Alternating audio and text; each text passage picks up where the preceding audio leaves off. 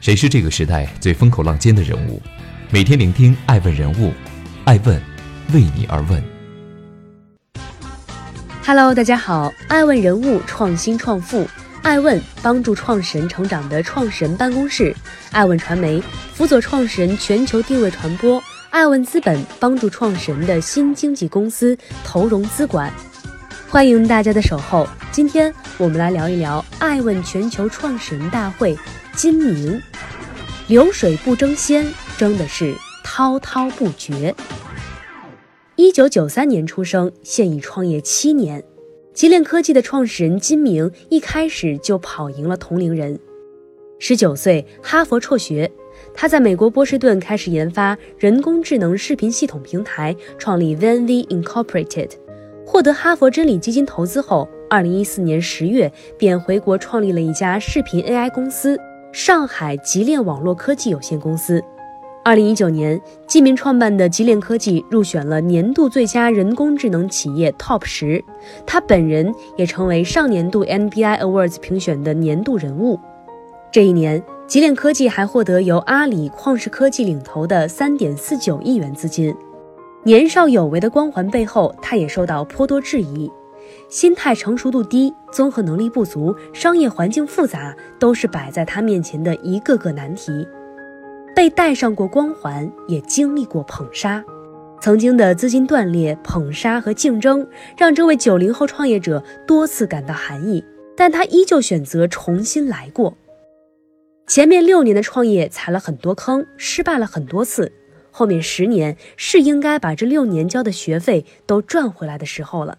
一个激昂、无畏、锐利的九零后创业者的形象跃然纸上。时隔七月，这位国内 AI 领域新锐又为行业带来了新的思考。二零一九全球创始人大会上，极链科技董事长 CEO 金明带来了主题演讲《视联网止于想象》，现场全面解读了视联网是如何诞生的，以及视联网的起源、承载和产业化。以下为演讲精华观点，由爱问人物整理。一，未来行业趋势核心分成三块，第一是成交，主要是 AI 在广告和电商领域的应用；第二是技术，通过 AI 帮助各种视频进行识别和审核；第三就是生态。二，传统曝光广告将死，未来的核心在于成交。三，视联网时代并不是美国安卓所占领市场的时代。基于这样时代背景，视联网时代很有可能是一个中国公司去主导，成为一个开源系统提供者的时代。以下为演讲全文。今天很高兴来到这边，这个恭喜爱晨这个爱问五周年啊！爱问一路创业非常不容易。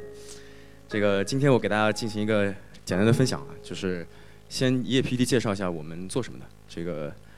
呃，极链经过了五年的发展，也是刚过五周年，今年十月份到了五周年。这个一四年回国来进行创业，然后主要是在 AI 在文娱消费的领域来做，主要核心是分成三块，就是成交这块主要做的是 AI 在广告和电商的应用，在这个技术业务这块，简单来说就是做 AI 去帮助这个各种视频进行识别和审核，然后还有一块就是生态业务，等会儿我给大家简单讲一下，这个。今天其实我是核心想告诉大家，就是今天我们看到的这些趋势啊，大家已经很熟悉了。五 G 加 AI 驱动车联网、车联网和物联网，而这三个产业所出现最核心带来的变化呢，就是我们会看到新的操作系统出现。过去十五年基本上是被安卓垄断的，现在视频占全网互联网的流量已经占到了百分之七十，在这个二零二零年，就明年会占到百分之八十二。呃，Gartner 的 report 里面说到，二零二五年会占到差不多百分之九十四。所以说，整个视频将来会成为内容主流或者说是唯一的形式。这个现在国内有六百多万的 APP，现在都已经在往视频化在转。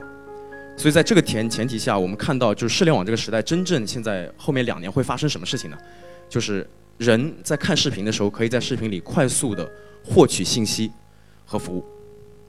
而第一个落地的行业就是在文娱消费领域。呃，我们简单做了一个这个这样的一个梳理，方便大家理解啊。在视联网的这件事情的起源，其实在于最底层，video AI，就视频 AI，通过视频去识别这个视识别识别视频里的这些表情啊、人物、品牌等等，差不多现在有十二个维度，可以在商业化里面对于这个公众开放了。而在承载这个层面呢，就是现在真正后面五年，中国和美国会在操作系统再打的一仗，就是视联网这个操作系统到底是还是美国的公司做出来的，还是由中国的公司来做？这件事情上我们做了四年多，但现在我觉得目前这个成这样的一个行业刚刚到可以成熟的阶段，就是在视频里面有这么多的应用，将来可以在视频里面大家可以有五大模式：信息模式、游戏模式、购物、消费等等。而最上面的生态就是我们看到的产业化，广告、电商、游戏是目前互联网最大的三个盈利模模式。而在产业化这块，先成熟的是广告和电商，在整个视频生态里面会成熟起来。接下来还有就是开发者的生态，所以我们讲起源这块儿，其实这个这页我就很快的过。大家看一下，其实现在在基本上各个行业，视频已经视频识别从质变，从量变到了质变，而这里面这个三块就是从视频里面的场景人物去识别出来之后，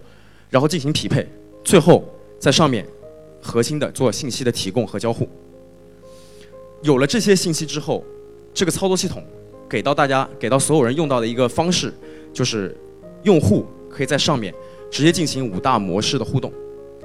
这个用户可以在上面进行购物，比如说这个，我们可以看一个简单的，这个每一个用户都会在视频上有这个个性化的视频桌面。就今天大家看手机的时候，其实手机里面现在就是一个简单的一个操作系统承载的一个桌面，里面有很多应用。视频将来，因为现在占领人的时间已经越来越长了。所以将来视频里面就也也会有类似像大家可以理解为手机里面这样的桌面，然后有你常用的这些应用，然后呢，刚才那个视频里面就看到可以在视频里面进行购物，比如在这个里面，这个这是一个视频知乎的应用，将在视频里面有小红书、大众点评、知乎、携程等等各方面的应用在视频里面，大家可以直接的获取到信息和服务，不用再中断你的这个观看体验，可能打开另外一个 APP 或者说是跳转到另外的地方去才能看到。再比如说，在视频里面可以社交，我可以跟我周围三公里内同时在看这样个电影的人一起看，在里面一起吐槽这样的一个明星。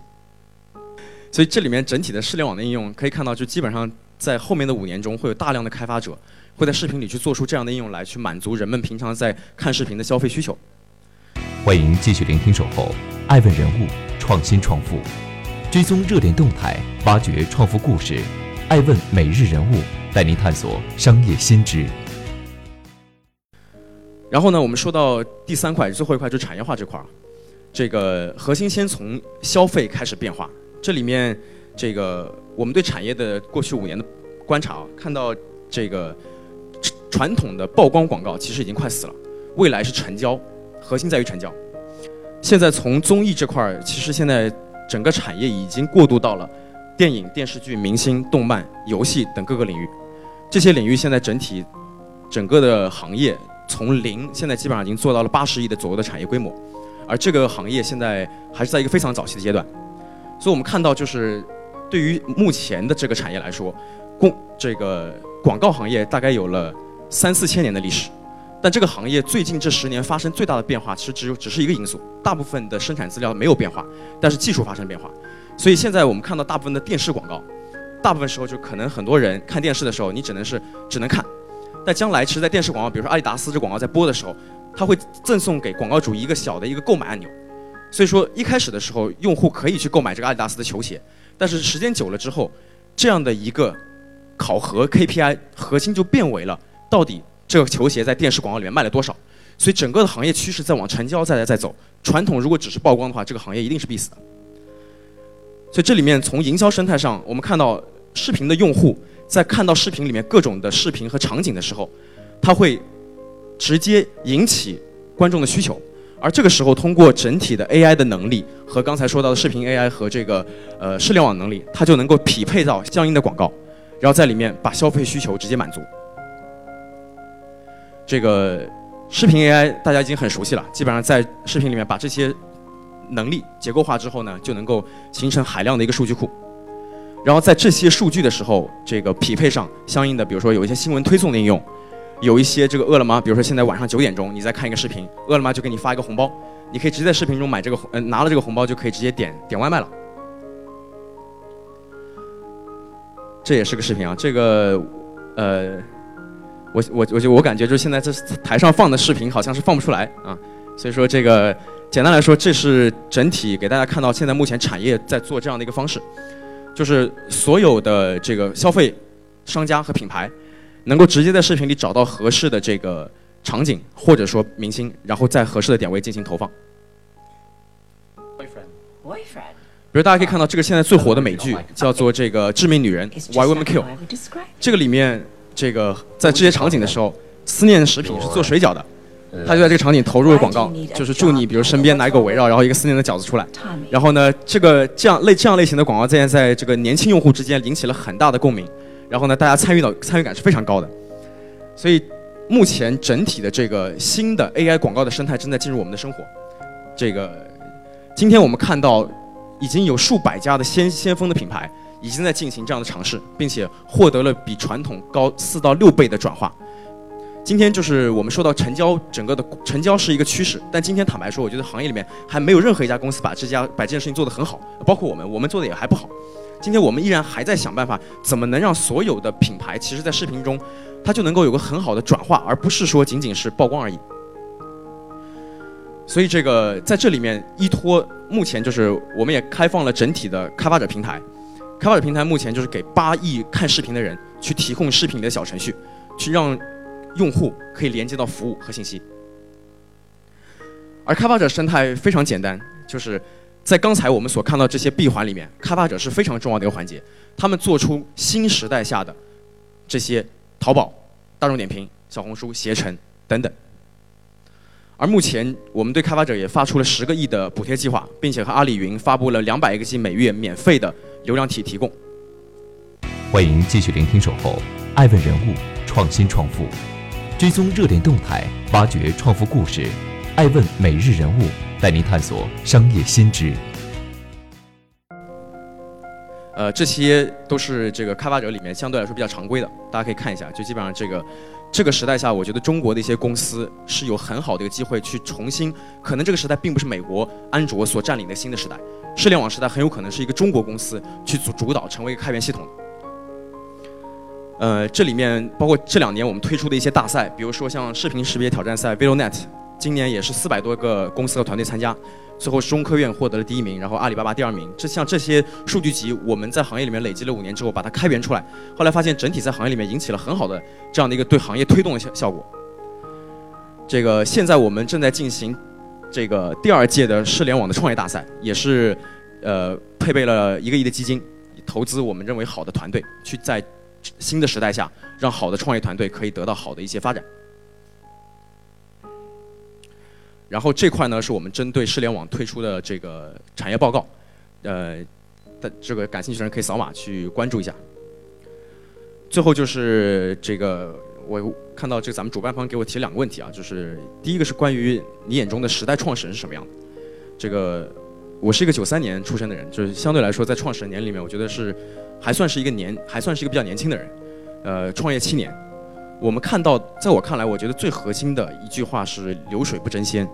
真的是滔滔不绝。这是我觉得今天这个时代下，尤其是年轻一代的创始人应该有的担当。这个我们组织公司的班委，我给大家看一下最后一个啊，就是第二个趴，第二趴其实跟我想讲这个是有关联的，就是你和你的组织会变成什么样，十年之后。这是我们公司的整体的组织系统的架构图，这个。真正我们我们有六个班委，就是我们六个合伙人。其实我们组织大家一起去学习一家公司，是日本的公司，叫金刚组。这家公司生存了一千四百多年，是全世界生生存最长时间的公司。而这里面我们所看到最关键的一点是在于，今天一个公司如果要把整体的时间周期拉长，它穿越周期的能力是不是在于今天技术也好，还是说今天在于业务也好，还是商业模式也好，核心在于你的组织。所以我们在就过去两年，我也正好是在湖畔大学在学学习，花了大量的时间在组织这个事情上进行深耕。今天做组织可能需要五年的时间才有好的结果。今天马老师退休了，是因为他十年前就开始做这件事情。所以我们在使命上面，我们是让想要每一个人极简连接世界万物，愿景想做一家传承五百年的公司，而今天这家公司才做了五年，所以才走生命条才走了百分之一。真正我们希望的是我们花时间。前面的十年都是联合创始人，把这样一个平台打造好，我们的后人才能在这个事情上慢慢的在他们在他们想要的年轻人的组织文化里面去发展出来他们的能力。然后我们做了整在外环这里面可以看到，我们有子涵的廉政体系，这个价值观的评价标准，HRG、FG 和 MG 的体系文化，然后 IDP 和 M M MCU 的整个业务的新的赛马机制，然后在我们里面这一环有不为清单，我们整体倡导六个不为，就是每个公司有所为有所不为。比如说大家看到不经验主义、繁文缛节、不贪污受贿、私事公办。这些东西，我觉得对于一个年轻的公司来说，我们现在正在出，就大家都知道国外的一本很重要的书，叫做《奈飞文化手册》，其实是讲国外的一家公司叫 Netflix 写文化的。我们在出一本中国的文化手手册，我们更希望的是看让让中国的公司看到一家年轻的公司该怎么样在基于可能基于一些现在已经比较好的体系上，再搭建出独特的企业文化。然后在底下我们有我们核心的是八个 V 的体系，这里面有这个传承体系。荣誉体系、价值观体系、花名体系、员工行为的规范体系，每个都有相应的准则、案例、评价和最后跟自己的职业生涯和回回馈绑在一起。所以这件事情上，我觉得组织是今天我觉得每一个公司在正好在这个寒冬应该修的非常重要的内功。呃，正好在这样的一个大会，我觉得，呃，因为这这个今年冬天也比较冷嘛，但是虽然说这个我们在过去的里面基本上也完成了六轮融资，但是今天我觉得回到公司最核心的。从我觉得五年前我们账上只有两个月可以活的钱，到后面一年、两年、五年，我觉得如果有一天这公司什么事都不干，这个账上有一百年这个公司的钱趴着，我就证明这个组织一定是在某些事情上做对了。所以今天在这些事情上，我希望可以给大家一些经验的分享，然后希望鼓励更多的人在创业这条路上关注最核心的东西。爱问是我们看商业世界最真实的眼睛。记录时代人物，传播创新精神，探索创富法则。微信搜索“爱问人物”公众号，查看更多有趣又有料的商业故事。